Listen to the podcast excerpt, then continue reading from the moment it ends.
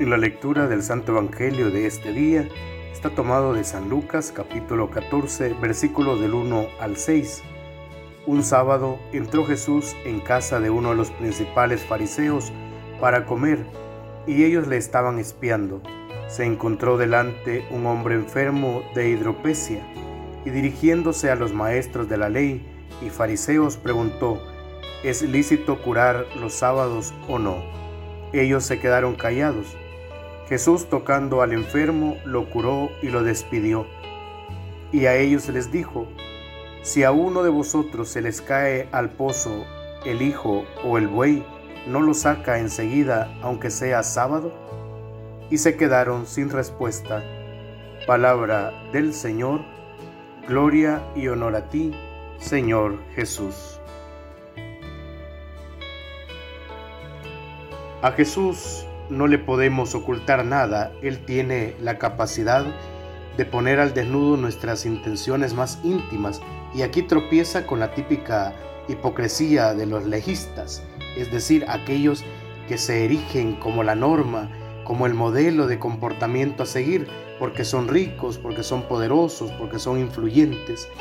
Siempre procuramos poner la mirada en alguien superior en busca de su aprobación, hasta que algunos nos convertimos en la medida, en la pauta, el modelo.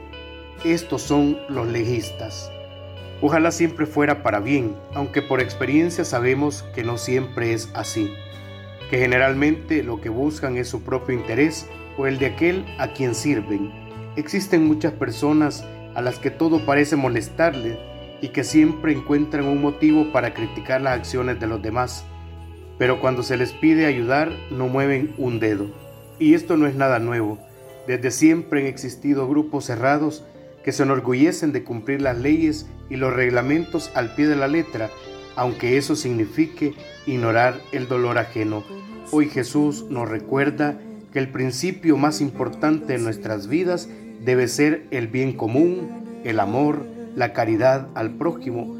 No dejemos que las opiniones de gente de mentalidad cerrada nos impidan hacer el bien. Preocupémonos por ser útiles a la sociedad, dejando una huella significativa.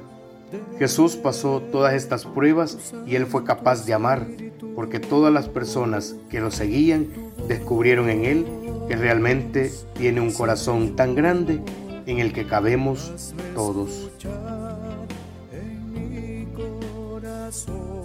Oremos. Señor Jesús, dame la voluntad de hacer el bien siempre, sin importar las críticas que pueda recibir. Ayúdame a encontrar la felicidad en el servicio a mis hermanos. Haz que seamos firmes ante la adversidad para ser un mensajero de tu esperanza y de tu amor. Por Jesucristo nuestro Señor. Amén. En el nombre del Padre y del Hijo y del Espíritu Santo. Amén.